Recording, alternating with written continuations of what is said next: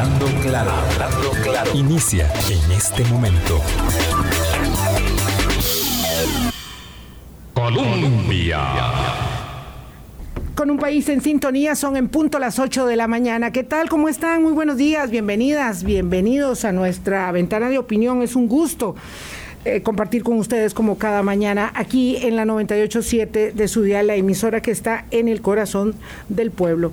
Hoy es jueves, evidentemente la semana está trastornada, pero no diría que para efectos de las agendas noticiosas, sino, eh, por supuesto, y en primer lugar, para la fase final de cierre de la administración Alvarado Quesada, que se encuentra con una crisis de cierre que eh, no sabemos en qué medida se tendrá que eh, heredar también a la administración. Esperemos que sea, eh, digamos, contenida a tiempo para el traspaso de poderes, pero lo cierto es que, como lo decíamos, mientras el lunes el presidente Alvarado recibía al presidente electo y sus respectivos eh, equipos de primer orden en Casa Presidencial, ya se estaba manejando una crisis por la caída eh, de los sistemas del Ministerio de Hacienda, por el hackeo a los sistemas de Hacienda, por eh, la bajada de sistemas y evidentemente el Ministerio de Ciencia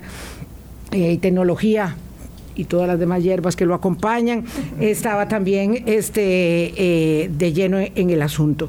Lo cierto es que tenemos una crisis y le agradezco muchísimo, sin más preámbulo, a la ministra de la Presidencia, Janina Dinarte, y a don Jorge Mora, director de Gobernanza Digital del Ministerio eh, de Ciencia y Tecnología, que nos acompañan esta mañana. Don Jorge estará solamente 30 minutos, luego tiene que retirarse y nos quedamos observando ya las implicaciones, digamos, más políticas de este, de este manejo de crisis con la ministra Janina Dinarte. Doña Janina, buenos días, muchas gracias. Yo pensé que la eh, tendríamos en, la, en el último programa suyo como ministra hablando de todo este el trabajo de, de gobierno, pero bueno, ahora estamos en una nueva crisis. Sí, muy buenos días, doña Vilma. Un saludo a toda la audiencia. Gracias por el espacio. Efectivamente, es un momento importante, crítico, sensible, donde tenemos como, como gobierno que actuar, tomar todas las acciones. Estamos en un momento en el que podemos decir que tenemos bajo control la situación desde la perspectiva de que a pesar de que sabemos que pueden seguir, eh, podemos seguir enfrentando amenazas, las instituciones están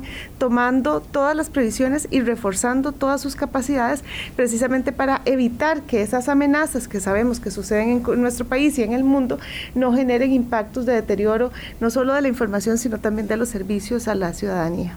Mm, gracias, doña Yanina. Vamos a entender comprensivamente este, eh, esta calificación de bajo control. Don Jorge, buenos días. Ah, ¿Qué tal? ¿Cómo está usted? Bastante bien. Sí, duerme, como decimos nosotros eh, cuando estamos en crisis eh, mediática, duerme apurado apurado, duermo poco, pero duermo confiado porque tenemos un equipo grande.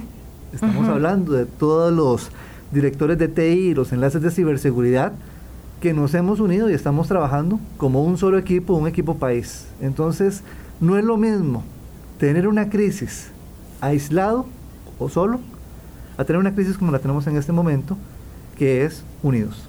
¿Trabajan con empresa privada también? Estamos con todo el ecosistema del país en ciberseguridad. Estamos hablando de que hay academia, hay empresa privada, hay agencias internacionales que nos están ayudando, hay países amigos que nos están ayudando y pues todas las instituciones del país que estamos también involucradas en este tema. ¿Cómo eh, califica usted el, orden, la magnitud del ataque que, recibió el país? Porque se habla mucho, claro, de la crisis de gobierno, porque el gobierno tiene que gestionar la crisis, eh, pero es el país el que sufre un ataque. Eh, cualquier institución que sea víctima de algún incidente informático, ya lo hace para nosotros, ya lo hace tema país, ¿verdad? No lo vemos un tema aislado. En este momento, pues iniciamos con, una situación puntual con el Ministerio de Hacienda. Eh, venimos, digamos, con casos eh, más leves, ¿verdad? Eh, o de menor escala, por decirlo de alguna forma, que se dieron con el Instituto Meteorológico, que se dieron con RAXA, que se dieron con, el mismo MISID, ¿verdad? Que fue el segundo caso, el Ministerio de, Ciencia, Innovación, Tecnología y Telecomunicaciones, que a veces hasta me canso cuando voy diciendo Uh, el nombre completo. Eh, y, y, bueno, el, el tema viene que tenemos una estructura que hemos venido construyendo, una estructura que inició precisamente como una acción de este gobierno en el 2018 con la conformación del Centro de Respuesta a Incidentes Informáticos. Y eso tiene que ver directamente con su consulta. ¿Cómo está esta coordinación hasta un tema nacional? Uh -huh, bueno, uh -huh. antes de este gobierno no lo teníamos, lo teníamos en papel. Había un decreto ejecutivo que lo creaba en el 2012, pero no había la estructura creada. Y fue en el MISIT, iniciando esta administración, donde se le puso recursos, donde se asignó personal, donde se peleó ante una situación fiscal difícil en la que se resolvió, claro. digamos, este, este gobierno, por lo menos lo, los primeros recursos financieros para la compra de licencias, uh -huh. ¿verdad? Y los dos jerarcas del ministerio eh, han dado una lucha por este tema de, de la ciberseguridad, eh, para defender presupuestos, para, para buscar gente, para buscar colaboraciones este, eh, a nivel internacional, para fortalecer también eh, a nivel internacional las relaciones. Y esto pues nos ha ayudado pues a llevar eh, de una manera ordenada esta gestión de crisis que podemos estar viviendo. Habla don Jorge Mora, que es director de Gobernanza Digital del MISID. Don Jorge, un ataque como estos es, digamos, voy a usar este término, inevitable para una institución gubernamental o una empresa privada o se trata de dejar al descubierto o que queden eh, al descubierto, al desnudo, eh, vulnerabilidades groseras de nuestros sistemas? Es inevitable para en cualquier país, para cualquier tipo de institución, es inevitable.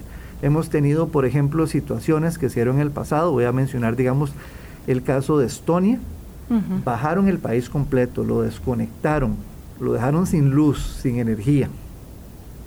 Hoy... Y se supone que Estonia es una potencia hoy es, de hoy, seguridad. Hoy, hoy, hoy, es una potencia uh -huh. en ciberseguridad. Uh -huh. Digamos, empiezo con este ejemplo porque ante las crisis claro. vamos a salir fortalecidos. Y la importancia es la gestión que el gobierno ha venido haciendo y la coordinación que ha, que ha venido realizando y también la madurez que ha tomado y las decisiones para que esto se lleve de la forma más seria posible. Uh -huh. Aquí hay que entender que los ciberdelincuentes, doña Vilma, y a toda la audiencia, lo que buscan es desacreditar de alguna forma. Claro. Y a, tienen un juego para poder eh, manchar la imagen de una institución, de un país, de un gobierno, de una empresa privada. Entonces, esa es la forma de operar de ellos. Pero que ellos hagan eso no significa que una, que una empresa o, o, un país, como en ese, este caso, no tenga el control de la situación. Por ejemplo, eh, personas que usan bicicleta o que manejan y que tienen experiencia manejando usando bicicleta. Entonces tienen el control sobre su vehículo. Uh -huh. Pero eso no los exime de que vayan a tener un accidente o un incidente. De igual forma, nosotros tenemos control de la situación, pero no estamos exentos a tener un incidente informático en este caso. Ah, el manejo de, crisis es muy complicado y después vamos a hablar un poco más de ello eh, con doña Yanina Dinarte, pero aprovechando eh, que don Jorge tiene que, tiene que eh, estar solamente o puede estar solamente en medio programa, le diría, el, el manejo de la crisis es, eh, digamos, de manera inmediata activando protocolos preestablecidos.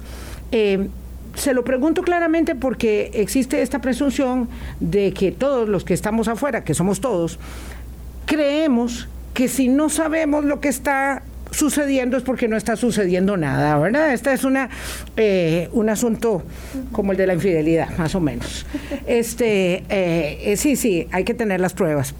Entonces, Mientras tanto, no está pasando nada. Y escuché a mm, incluso colegas míos decir, bueno, es que se esperaron 36 horas y mientras tanto no había pasado nada, qué barbaridad, qué barbaridad, ¿verdad? Entonces, se genera, y esto es muy, muy propio de nuestra idiosincrasia, esta, esta presunción eh, inicial de que no están trabajando bien, no están atendiendo la situación. ¿En qué están que no nos informan lo que sucede? Y además, por supuesto, priva el desconocimiento absoluto de que eh, una gran parte de la estrategia de la contención de la crisis es absoluta y necesariamente confidencial. ¿Me puede explicar sobre esta etapa inicial del abordaje de la crisis desde el punto de vista técnico? Claro que sí. Eh, vamos a ver, primero que todo, eh, tenemos que entender que hay diferentes formas de administrar las tecnologías de información y de la gestión de tecnologías de información.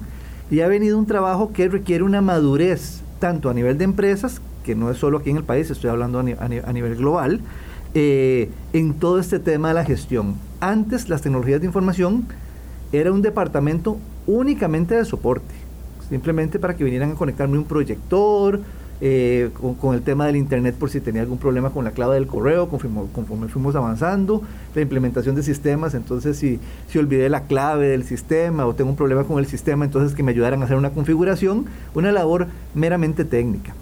Eh, hoy en día, tecnologías de información eh, es transversal para poder lograr todas las metas institucionales de, una organización pública o una, o una, empresa privada. Y tiene que estar en la línea estratégica, desde, la, desde, la, desde el puesto de mando, desde el jerarca, en la línea estratégica de toma de decisiones para ver cómo las tecnologías pueden ayudarnos a estar mejor. Eh, en ese aspecto, digamos, el MISID eh, en noviembre publicó las nuevas normas técnicas de tecnología de información y comunicación para el gobierno de la República, las que va a usar la Contraloría General de la República para evaluar el uso de tecnologías de información. Y van en esta línea de que, las, de que TI es transversal.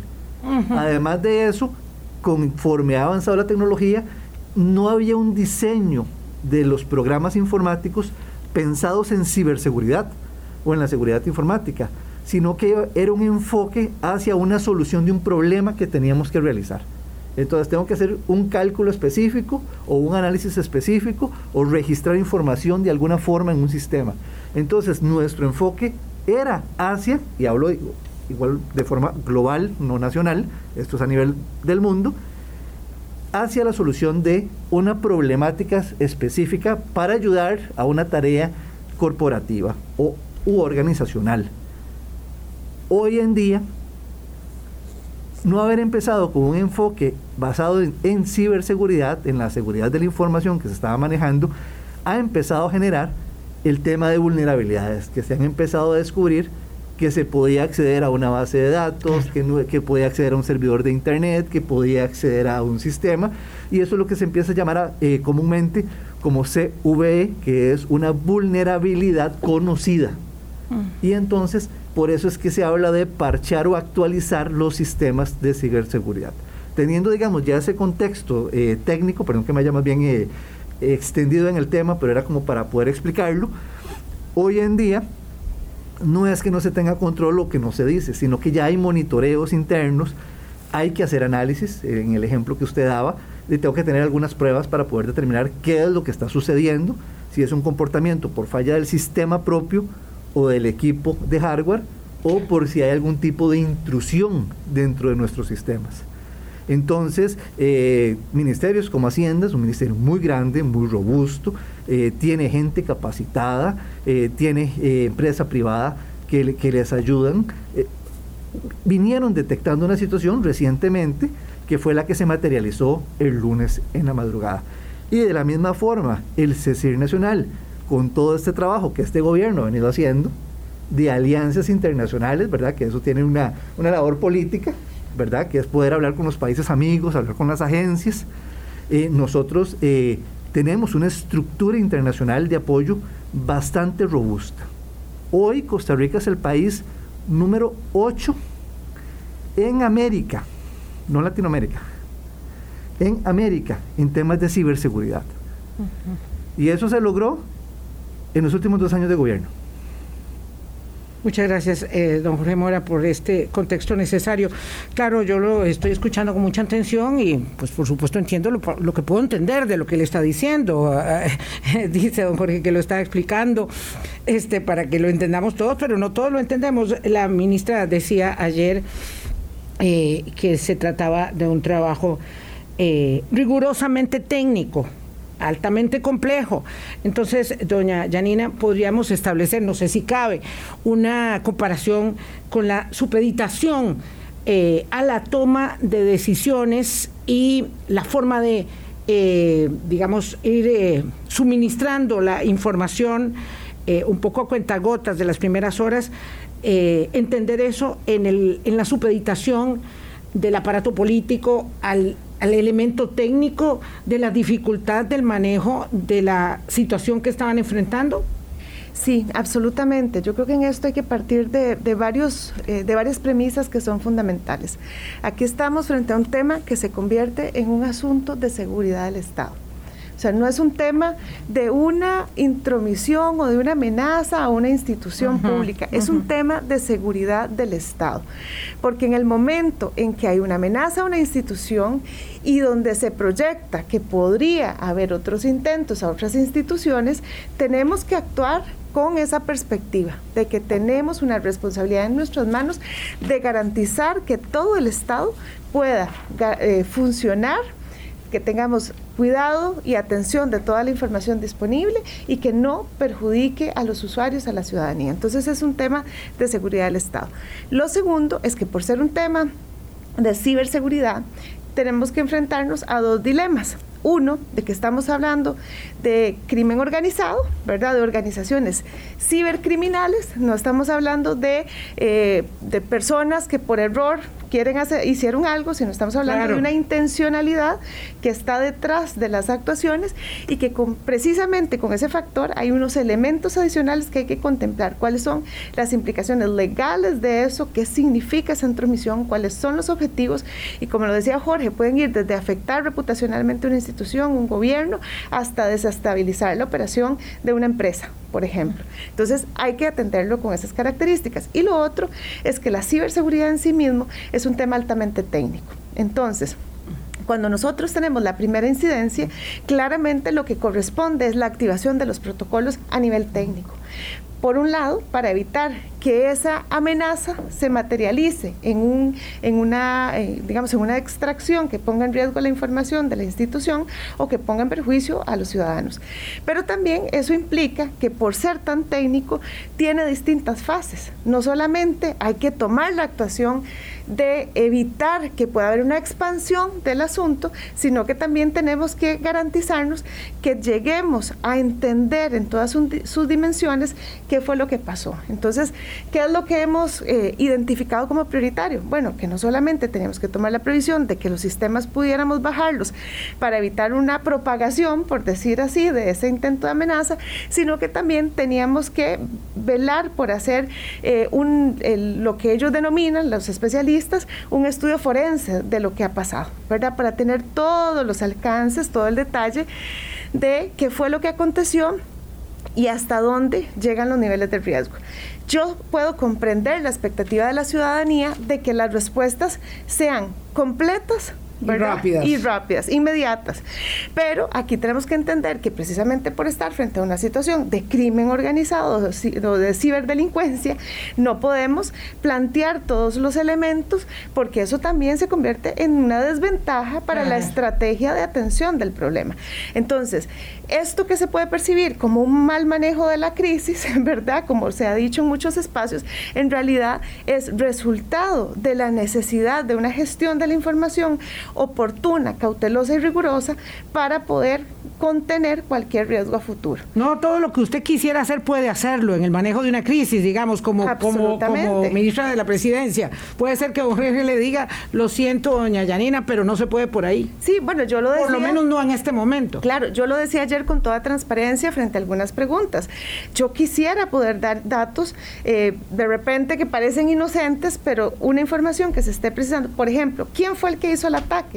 Yo no puedo salir a hacer una acusación de quién hizo el ataque, porque esto es un tema que corresponde a las autoridades investigar y no necesariamente este, se limita a las capacidades que nosotros ya hemos activado, sino que también tienen que hacerse procesos, ¿verdad?, con colaboración eh, al más alto nivel y de las instancias judiciales para precisamente poder determinar algunos aspectos. Información que también se puede poner, que se pretende que se ponga a disposición, nos puede poner en riesgo como país. Entonces, insisto, esto es un tema de seguridad del Estado. Y cuando estamos frente a un tema de seguridad del Estado, las actuaciones requieren ese nivel de rigurosidad y de cautela y es por lo que llamamos también a la calma al país y por eso es que insistimos en que sí hay control de la situación. Como lo decía don Jorge, hay una, un despliegue enorme a nivel técnico, pero también hay un despliegue muy robusto a nivel político institucional para garantizar que la situación podamos sobrepasarla y que este, no tengamos... Eh, implicaciones mm, lamentables en la operación de las instituciones o en la prestación de los servicios. Don Jorge, quería agregar. Claro que sí, más bien, muchas gracias, doña Vilma. Eh, quería enfocarme un poquito en el tema de los procedimientos, ¿verdad? Digamos, cuando hay un accidente de tránsito, llega el oficial de tránsito y asegura el área, ¿verdad? Pone algunos conos y demás para poder tener el área controlada. ¿Qué, ¿Por qué hago este ejemplo? Porque, bueno, a veces eh, se genera, tal vez por desconocimiento, por falta, digamos, de de una cultura digital, ¿verdad? Que tenemos que entrar en un proceso de alfabetización digital y esa alfabetización digital tiene que ver con cómo utilizamos la tecnología, cómo le sacamos provecho a la tecnología y cómo usamos la tecnología de una forma segura. Cuando hay un incidente informático, parte de los procedimientos es tenemos que asegurar el área. Y ayer lo decía don Elian, ¿verdad? Aseguramos el área y entonces no es que nos hackearon todos los servicios o todas las páginas web o todos los sistemas. En el caso del MISIT fue una modificación en el sitio web y hicimos una baja de todos los servicios para poder asegurar el área y hacer una revisión. En el caso de este, de este parte de procedimientos, ahora como estamos en una situación nacional, activamos pues mayores controles ¿verdad? A nivel internacional y local para poder hacer revisiones. Y entonces un ejemplo muy puntual, tal vez para, para mostrar, digamos, las acciones que el gobierno está tomando y, y la fortaleza que también que tenemos. Hoy en horas de la madrugada detectamos que el día de hoy se iba a publicar información extraída del Ministerio de Hacienda y de FODESAF. O sea, no el 23. Perdón, entonces eh, eh, ahí vamos dos preguntas ahí. Lo que quiero decir es que nos adelantamos antes de que hiciera la publicación de forma pública. Ya hoy en la madrugada, el CECIR Nacional sabía que iba a salir publicada información del Ministerio de Trabajo y de FODESAF. Y ya hoy, desde, primera hora, ya, estamos con el contacto técnico con nuestros equipos. Perdón. Sí, esto implica que hoy en la madrugada hubo un intento de ataque al Ministerio de Trabajo y a FODESAF, eh, o el ataque fue concretado y ustedes pudieron, digamos, eh, asegurar la información antes de que se concretara. ¿Qué, qué pasó? ¿Cómo funciona esto? hay, varios, hay varios tipos de incidentes. Hay incidentes que son ataques directos para tratar de bajar un sistema que estos se llaman ataques DOS, ataques de denegación de servicios. Esto no, no estamos enfrentando esto. Hay ataques que son más silenciosos, que es el, el, modo de operación de estos cibercriminales. Ellos ingresan a la institución tecnológicamente, se quedan eh, escondidos dentro de los sistemas, extraen información Luego de extraer la información, cifran información de los servidores o de las computadoras para poder tener dos motivos de extorsión. Uno, si no me paga, le voy a dejar la información cifrada. Y usted no la va a poder usar nunca. No la va a poder usar nunca. Y, esto es grave porque, digamos, eh, a nivel de una pyme, por ejemplo, eh, tenemos estadísticas que si a una pyme, si no tiene respaldos y le cifran la información, podría, digamos, eh, quebrar en seis meses. Claro. Eh, digamos, eh, estoy hablando a nivel, a nivel regional de estadísticas que tenemos. Entonces, esa es una forma de extorsión. Y la segunda forma de extorsión es, además también, Jorge, le saqué información. Entonces, si no quiere que la haga pública, entonces págueme este rescate que le estoy solicitando. Entonces... Son las dos vías, digamos. Es, es, como se ha ampliado, ¿verdad? Ya la usan, es un dos por uno. Ya ingresan, extraen la información y después cifran. Y cuando ponen la nota de rescate, entonces ya indican que tienen, que tienen información cifrada y que pudieron extraer información. Nuestro caso, hoy en la madrugada, ya sabíamos y teníamos conocimiento de que el día de hoy iban a publicar información del Ministerio de Trabajo. Por eso, pero si iban a publicar información del Ministerio Ya de Trabajo, sacado. por supuesto, habían vulnerado información Sí. de ese ministerio y no estaba en la lista que teníamos hasta ayer Correcto. de las instituciones afectadas. De hecho, no la habían hecho pública. De hecho, la publi- está público hasta hoy a las seis y media de la mañana. Pero ya hoy nosotros en la madrugada Ya lo sabíamos sabían. que iba a pasar. Entonces no es cierto, o sí, explíqueme, don Jorge Mora, no es cierto o sí que estamos obteniendo información, como decían algunos eh, informáticos, eh, que no están en el manejo de la crisis, sino que son externos, estamos obteniendo información a partir de lo que dice Conti. No, todo lo contrario. Lo que Conti no había publicado y ya el CECIR Nacional y el gobierno sabían lo Claro. que iba a publicar. Que no es lo mismo que no nos lo habían contado ustedes. Correcto. a la opinión pública, Sí. porque usted lo está diciendo ahora y nos estamos enterando, creo que en este momento, de que eso sucedió o iba a suceder. Entonces, hay información que ustedes manejan que necesariamente no nos la comunican a nosotros, a la opinión pública, por, digamos, por estrategia o, o- o- digo, Te- es así. te- te- no es que no la comu- comunicamos, más bien. La comunicamos la oportunamente, digamos, claro, claro, momento que- claro. Que, hay que comunicarlo. Perdón que insista tanto en esto, Sí, don Jorge, claro. pero es que el señalamiento, usted sabe por dónde van los tiros. Cla- claro. Es algo así como qué está haciendo, con qué celeridad lo está haciendo. eh, y por supuesto, ahí cabe todo tipo de elaboración, unas de muy buena fe, otras que son eh, del absoluto Correcto. desconocimiento que tenemos sobre la materia, y otras de algunos que aprovechan para llevar agua al molino y decir, ven, como yo les dije que todo estaba muy mal. Exactamente, vamos a ver, eh, aquí en la parte de los protocolos ya tenemos un protocolo nacional implementado, entonces ya estamos en el momento de detecciones tempranas, ¿verdad? Ya sabemos, ya sabemos a, qué, a dónde estuvieron, digamos, ya estos delincuentes pudieron haber ingresado a una o a varias instituciones. A otras más Entonces, que no sabemos. estamos que, en el- que no sabemos la opinión pública. Con, con todo la- el, el- el- el aparato que hemos montado de estrategia, de trabajo técnico y de cooperación internacional, eh, ya hemos empezado a lograr empezar a detectar, antes de que hagan publicaciones este grupo criminal, ya nosotros ya estamos identificando lo que, están, lo que va a publicar. Hoy lo hicimos. Pero lo que no podemos evitar es que se nos metan y que nos vulneren. Estamos en el proceso de contención, vamos por etapas, es un proceso. Ajá. En este momento estamos identificando y estamos conteniendo. Hacienda fue el primer caso, ya va más avanzado.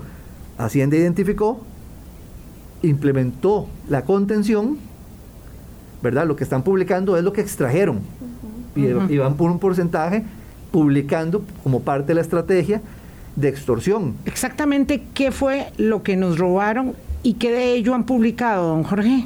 El, eh, por el momento lo que ha habido es información histórica. Este, el ministro de, de- de- de Hacienda lo explicaba muy Sí. bien. Algunos documentos eh, eh, de reportes, eh, de informes. eh, mm, hay, hay alguna información que tal vez eh, podrá tener algo de pago de impuestos, me pareció que dijo el ministro ayer, ¿verdad? Lo del eh, ATV fue el mencionó. lo del ATV. Eh, pero bueno, ahí tenemos otro mecanismo que es el judicial, que es el que también eh, estamos activando, ¿verdad? Por, todo, por la seriedad con la que se ha tomado el caso, así como todos los ministerios. Eh, parte de la determinación, doña Vilma, es eh, exactamente eso. Tenemos que eh, identificar realmente de la, información que se extrajo, qué tanto se extrajo, la sensibilidad de la información, de cuáles equipos fueron los que se extrajo la información, ver si hubo otros equipos comprometidos. Entonces, e- es una labor compleja, pero de la cual estamos coordinados y estamos trabajando. Entonces, hay que entender que esto no se va a solucionar mañana y tenemos que tener calma. Es una situación global, ha pasado en Estados Unidos, en Israel les modificaron el sistema de agua para, para agregarles eh, más cloro al agua. Para otra potencia de que es una que es una ciberseguridad. potencia de ciberseguridad. A Estonia lo apagaron. Eh, entonces, son situaciones que, se, que, que son normales en esta, en este mundo digitalizado en el que estamos. Y el primer llamado es a la calma. Pero, pero ¿cómo asumimos que tenemos todo bajo control, don Jorge Mora, director de eh, Gobierno Digital del MISID, eh, que tenemos todo bajo control si están produciéndose, digamos, eh, otros nuevos ataques, como este de la madrugada, por ejemplo, este contra el Ministerio de Trabajo? Este ataque más bien pudo haber sido, fue una intrusión anterior.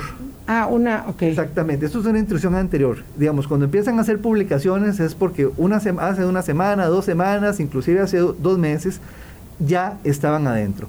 El caso, digamos, del oleoducto de Estados Unidos. Pero eso no es grave porque entonces significaría que eh, se venían dando vulnerabilidades que no habíamos, eh, digamos, logrado detectar antes. No, es grave y lo vemos. Como ser asintomático de COVID, me parece. Así. Anda uno regando el virus por todo lado y no sabe que, está enfermo y que se tiene que quedar muy quedito. Eh, digamos, y es la realidad de todos los países. Digamos, en el caso del oleoducto, meses antes ya los estos ciberdelincuentes. El oleoducto de, Estados California. Unidos, de California, de Sí, California, Florida. Creo que sí, creo que sí. Ya, ya habían ingresado, meses atrás. Y lo lograron paralizar, ¿verdad? Hasta que hicieron la, la detención y la extracción de información pero tenían meses. Claro, su estrategia delincuencial también atiende a, diferentes tipos de, digamos, de, de, liberación de información. Es, muy, Es, correcto. Con, la calma no quiero decir, no estoy minimizando el caso, ¿verdad? O sea, esto es un caso serio y lo estamos tomando con la seriedad de, eh, que corresponde. Pero sí hago el llamado a la calma porque es un proceso que tenemos que seguir. Y estamos en ese proceso. Ese proceso tiene etapas de identificación, de contención y de aseguramiento. Vamos a asegurar y vamos a limpiar. Y estamos justamente en ese proceso.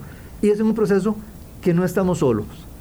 Están todas las instituciones trabajando, está el ecosistema trabajando, el sector privado está, está eh, colaborando, están las agencias internacionales, están los países amigos y vamos a salir muy fortalecidos de este tema, doña Vilma. Muchísimas gracias, don Jorge Mora. Eh, no soy dada las especulaciones y tampoco entonces, este, bueno, trato de no, de no eh, darles cabida, pero es que no me aguanto las ganas de, decir que no sé si estoy hablando con el próximo ministro de, Ciencia y Tecnología, eh, Innovación y, comunicación, y Telecomunicaciones y todo lo demás. Si es así, don Jorge Mora, le deseo muchísimo éxito y si no, pues que siga adelante en la gobernanza digital, pero bueno, no me fallan mucho las fuentes, normalmente no. Normalmente no. Don Jorge Mora, director de Gobernanza Digital de MISID, ya se va porque tiene una reunión y por supuesto no vamos nosotros a detenerlo. 8.32, pausa y me quedo con la ministra de la Presidencia, doña Janina Dinarti. Hablando claro. Colombia. Con un país en sintonía, 8.35 minutos de la mañana, conversamos eh, con la ministra de la Presidencia, doña Yanina Dinarte, em, sobre el manejo de la crisis por el hackeo informático del que ya nos daba cuenta eh, en, lo que pudo eh, don Jorge Mora. Doña Yanina, esto, claro, evidentemente atiende a la necesidad de manifestar tranquilidad eh, y contención de la situación, eh, no es cierto que no hayamos estado muy vulnerados y expuestos porque la situación de las estafas eh, que recurrentemente se dan desde el sistema penitenciario y desde otros grupos delincuenciales es como groseramente, digamos, frecuente pero sí es cierto que es este el ataque eh, de ciberdelincuencia internacional más importante que ha recibido el país, así se puede, digamos, así ustedes lo asumen. Bueno, yo creo que es importante leerlo además en el contexto en el que estamos, en donde desde hace algunos meses atrás se ha elevado la alerta global con respecto al tema de la ciberdelincuencia y de los ataques no solo a países, sino a empresas. Ah, lo comentaba Jorge ahora en la primera parte, de que esto no es un tema exclusivo de los gobiernos o las instituciones. Hay empresas muy importantes a nivel global que también han sido atacadas. Y esa alerta de seguridad, eh, de ciberseguridad, se hizo precisamente hace varios meses porque se empezó a observar una tendencia. Eh, mucho se ha planteado también en el contexto del conflicto de Rusia y Ucrania, ¿verdad? Que creo que no es un tema menor, donde se, se observó una, una mayor latencia de este tipo de amenazas también para los países. Entonces, claramente en un contexto en donde a nivel mundial los países y las empresas estamos... Eh, más propensos a enfrentar este tipo de ataques. Claramente en nuestro país no, no, estamos siendo la excepción. Y como lo decíamos, no quiere decir que el país no estuviera preparado. Lo que quiere decir es que estas organizaciones criminales como crimen organizado que es, va sofisticando también sus capacidades de acción y de intervención. Entonces esto también es algo realmente relevante poner en perspectiva. Eh, yo creo que como país tenemos que ir entendiendo que las, que las emergencias y las, y las guerras no son al estilo tradicional que estábamos acostumbrados a verlo. Ya lo vimos con la pandemia, no era igual que enfrentar un terremoto, un huracán, ¿verdad? Es, eh, tenía otras características que nos hizo enfrentarnos a a, unas, a, una transformación de cómo tomábamos las decisiones, de cómo resolvíamos los problemas, de cómo atendíamos la crisis. Y hoy nuevamente estamos frente a esa situación. No es lo mismo una guerra donde uno ve el misil o donde se da la confrontación que busca la muerte por el, por el arma.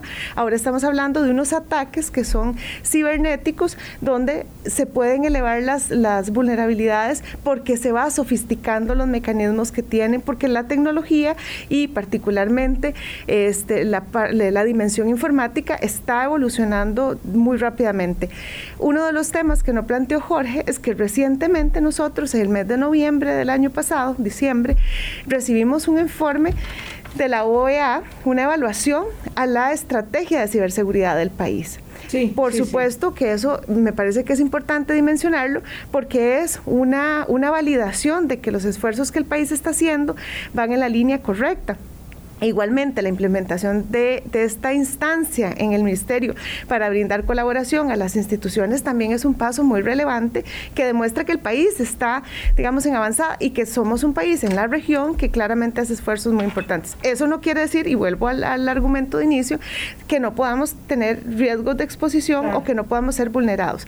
Pero eso también, parte del aprendizaje que esta situación nos está dejando, es que la activación ha logrado ser inmediata. Hemos logrado que todas las instituciones y nuestros enlaces eh, de, seguridad informática y de, los equipos informáticos de las instituciones empiecen a aplicar eh, nuevos protocolos, ¿verdad? Y que revisen eh, de forma expedita los protocolos que venían aplicando.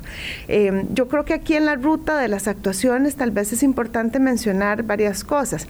Uno es que de inmediato se activaron todos estos enlaces institucionales. Son si no me equivoco, más de, más de 300 personas que fueron activadas en, el primer momento para poder aplicar mecanismos. Ya se activaron también la revisión de los protocolos, la aplicación de nuevos protocolos y estamos en ese camino. 300 personas. Más de 300 personas, así es. El Ministerio de Hacienda también tiene un equipo bastante grande que está atendiendo toda esta situación también. Y yo quiero decirlo, el Ministerio de Hacienda es uno de los ministerios más robustos en términos de seguridad informática, igual que los bancos. Los bancos en nuestro país son muy robustos pero esto me vuelve al punto de que esa robustez no quiere decir que podamos estar en el presente y en el futuro exentos de este tipo de ataques. El ministro de Hacienda, no obstante, se quejaba de que en el último presupuesto de la República, el que está vigente para este año, le quitaron eh, 6 mil... 7 mil millones. 7 mil millones, y para hacerlo en números redondos, al Ministerio de Hacienda con impacto eh, justamente a licencias de Microsoft, facturas electrónicas, sistemas de protección aduanera, y él lo que decía es que el diputado que hizo ese, ese tijeretazo, ¿verdad? Eh, que ha resultado, bueno, un dechado de, monerías, el, muchacho eh, dijo que entre bonos de vivienda y dinero para eh, seguridad informática en Hacienda no tenía, digamos, como ninguna duda en qué, en qué respecto de qué escogía. Y eso nos lleva a un problema seriosísimo. Absolutamente. ¿Verdad? Es que esto no se ve, este aseguramiento no se ve. Si usted le dice a la población costarricense que tiene que invertir 7 mil millones de colones más en la compra de vacunas, todo el mundo dirá, dele, dele viaje, ¿verdad? Ahora que sabemos de qué se trata. Este, eh, pero si le dice que va a invertir en algo que no se ve, esto es como reparar, ¿verdad? Eh, a tiempo eh, los sistemas sensibles eh, del automóvil y no cuando ya fallaron o cualquier otra circunstancia, digamos, que no se ve, que no se observa. Eh, y entonces es muy difícil en la situación fiscal en la que el país se encuentra. Pero precisamente, doña Vilma, eso tiene que ver con la cultura informática o de seguridad que planteaba Jorge al inicio. Es una cultura que no solamente tenemos que ir adaptando en lo personal, en lo individual y en lo corporativo, en las empresas pequeñas, sino que es algo que también a nivel político e institucional tiene que entenderse. Desde el principio, cuando se hizo este recorte presupuestario, el ministro y todo el equipo fuimos enfáticos en que este recorte era perjudicial para, para la institución, incluso en el presupuesto extraordinario que se ingresó este año, el primer presupuesto extraordinario llevaba la partida de recuperar esos fondos, porque al final de cuentas es, es un servicio que tiene que garantizarse, ah, porque de lo contrario, la vulnerabilidad ahí sí es para todos y no estamos acostumbrados a verlo. Pero yo quiero decirlo, no es la única vez en que los temas de inversión en la parte informática son cuestionados. Eh, yo creo que aquí lamentablemente, pues muchas veces pesa una práctica de decir, ah, uno ve esa partida presupuestaria y dice, ah, no, eso es un gasto superfluo. No son gastos superfluos, son gastos vitales, porque hoy donde la, la tecnología ha cambiado tanto, donde ha evolucionado y donde ya sabemos que hay este nivel de sofisticación de los delincuentes cibernéticos, pues no podemos darnos el lujo de no tener licencias de no tener los firewalls que se necesita, de no tener todos los mecanismos a nivel de software y también de hardware que se necesita para la protección. Evidentemente hay desafíos institucionales y yo en esto quiero resaltar que tanto las auditorías como la misma Contraloría han venido aplicando este, evaluaciones eh, de la parte informática de las instituciones donde generalmente si hay algunas debilidades se van subsanando, especialmente cuando son planteamientos de estas dos instancias de control para ir mejorando las capacidades institucionales. Pero sí tenemos que cambiar la cultura. Y esto es un aspecto que, ponemos, que tenemos que poner en la mayor dimensión política, porque es una decisión también del Congreso muchas Pero qué, lamentable, ¿verdad? Porque es un poco la naturaleza humana.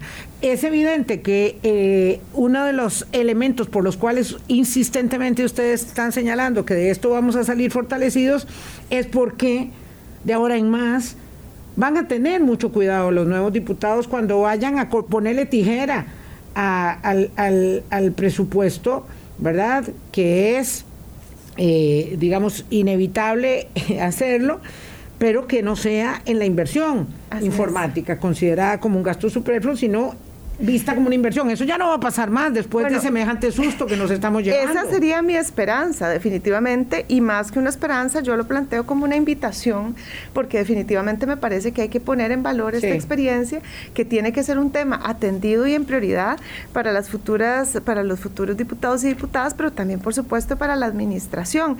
Creo que nadie quiere estar en eventos de este tipo, ¿verdad? Por supuesto que no es, no es este la, la situación en la que quisiéramos estar, pero entendiendo que esto se vuelve prácticamente inevitable porque es una situación que se observa en todo el mundo, pues con más razón no podemos este, descuidar el fortalecimiento de nuestras capacidades.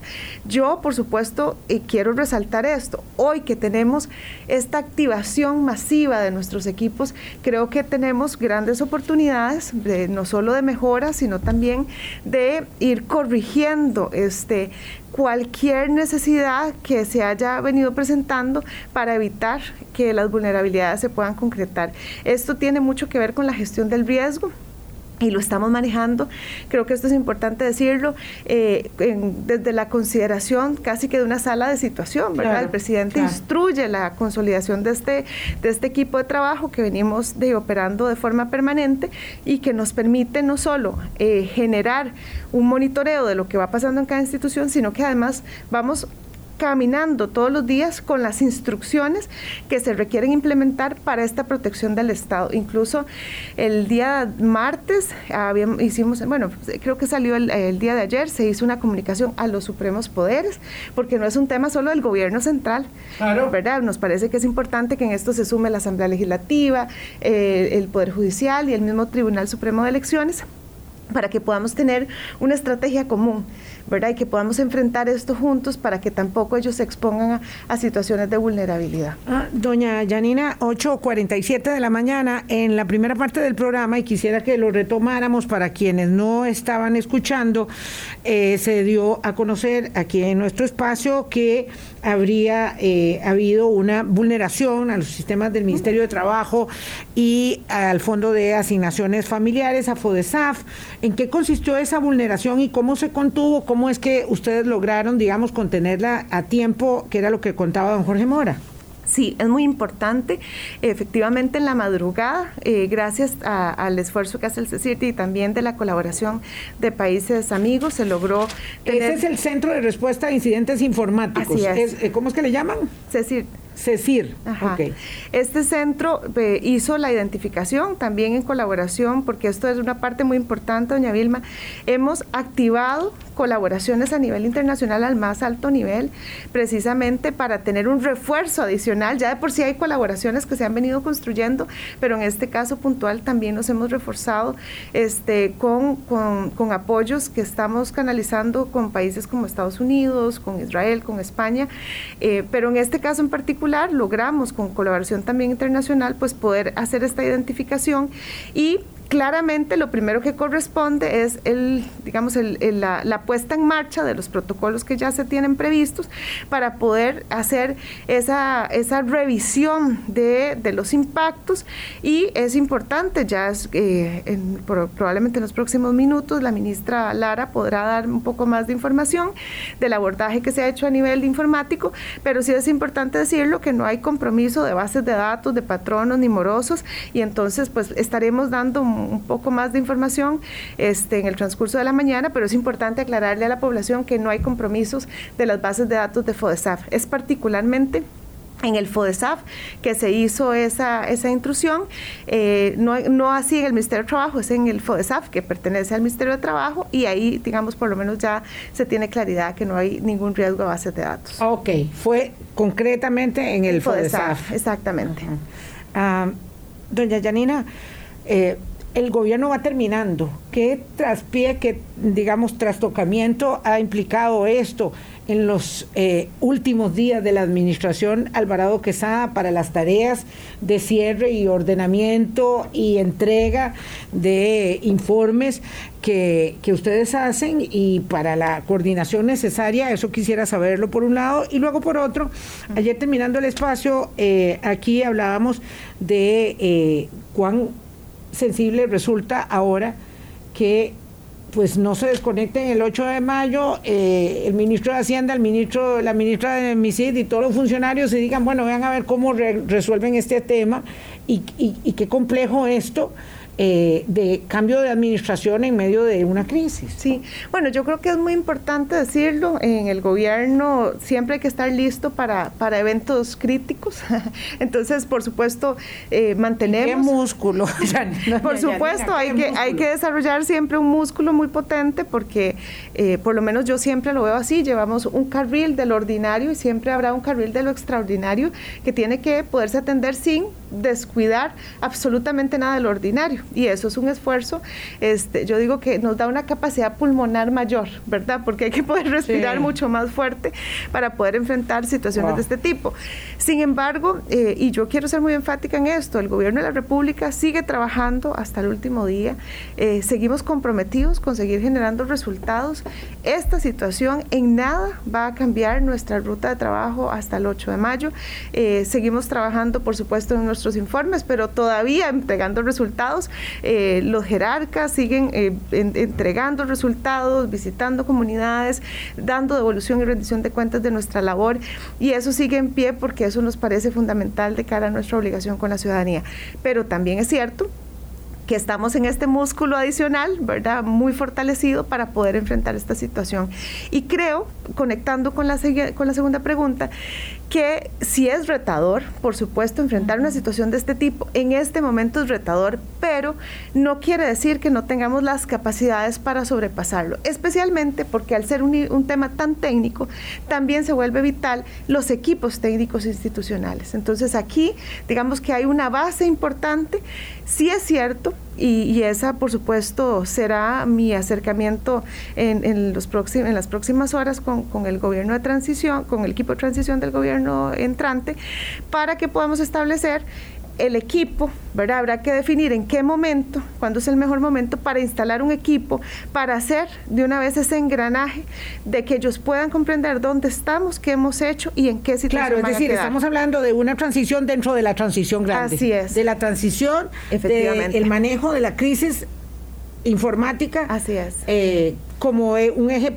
particular. Porque hay un foco de infección que eh, hay que atender, digamos, de manera 24/7 y que no se puede, digamos, descoordinar de ninguna manera en medio de todo el Así proceso. es. ¿Por qué no es pertinente en este momento? Por supuesto, el gobierno, tenemos que, el gobierno entrante, tenemos que respetar su proceso de designación de, de, carteras, tenemos que permitir que ellos puedan estar listos para poder sentarse con sus, con sus contrapartes, con los, con los ministros salientes. Eso es una prioridad que hemos definido así. Necesitamos ese acercamiento. Ojalá nos dé tiempo para que en todas las carteras, pues ellos puedan sentarse con los ministros o jerarcas salientes, pero sí tendremos que hacerlos en los días previos a la salida, eh, estos, estos acercamientos ya más puntuales para poder hacer el informe de cómo estamos. Insisto, esto también entendiendo que la información tiene que manejarse con mucho cuidado, no es un tema que podemos manejar laxamente y por el contrario, tenemos que hacer un, un abordaje muy bien previsto con ellos.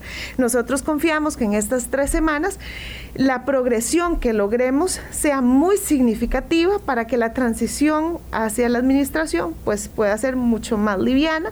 Sabemos que no va a quedar un tema otra vez no van a quedar exentos de, de, posibles amenazas, pero incluso y en esto quiero ser muy clara, tenemos que proyectar que estas semanas, estas tres semanas, pueden ser especialmente de interés de que estas, estas amenazas puedan eh, claro, tener claro, nada mejor que dejar expuesto al gobierno saliente y al gobierno entrante sí. y además generar un distractor de semejante sí. naturaleza. Y si me lo permite, doña Vilma, yo en esto yo quiero ser muy enfática. Eh, mucho, mucha especulación se ha planteado en la discusión pública sobre si esto es un, son eh, eventos autoinfligidos o si hay alguna motivación del gobierno de causar este tipo de situaciones para, este, por temas de manejo de información. Quiero ser absolutamente enfática.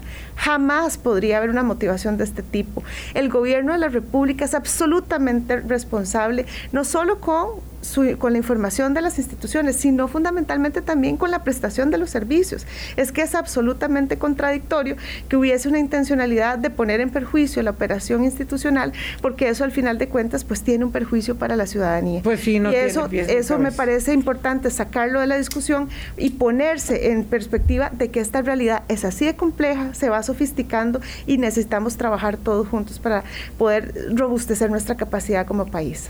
Ay, lamento que se nos haya terminado el tiempo con la ministra de Presidencia, Janina Dinarte. Me quedan en el tintero muchas consideraciones, sobre todo de la valoración del cierre de la gestión, pero bueno, estamos en manejo de crisis y lo urgente es lo que nos copa la agenda. Pásenla bien, anuncios y nos vamos. Chao.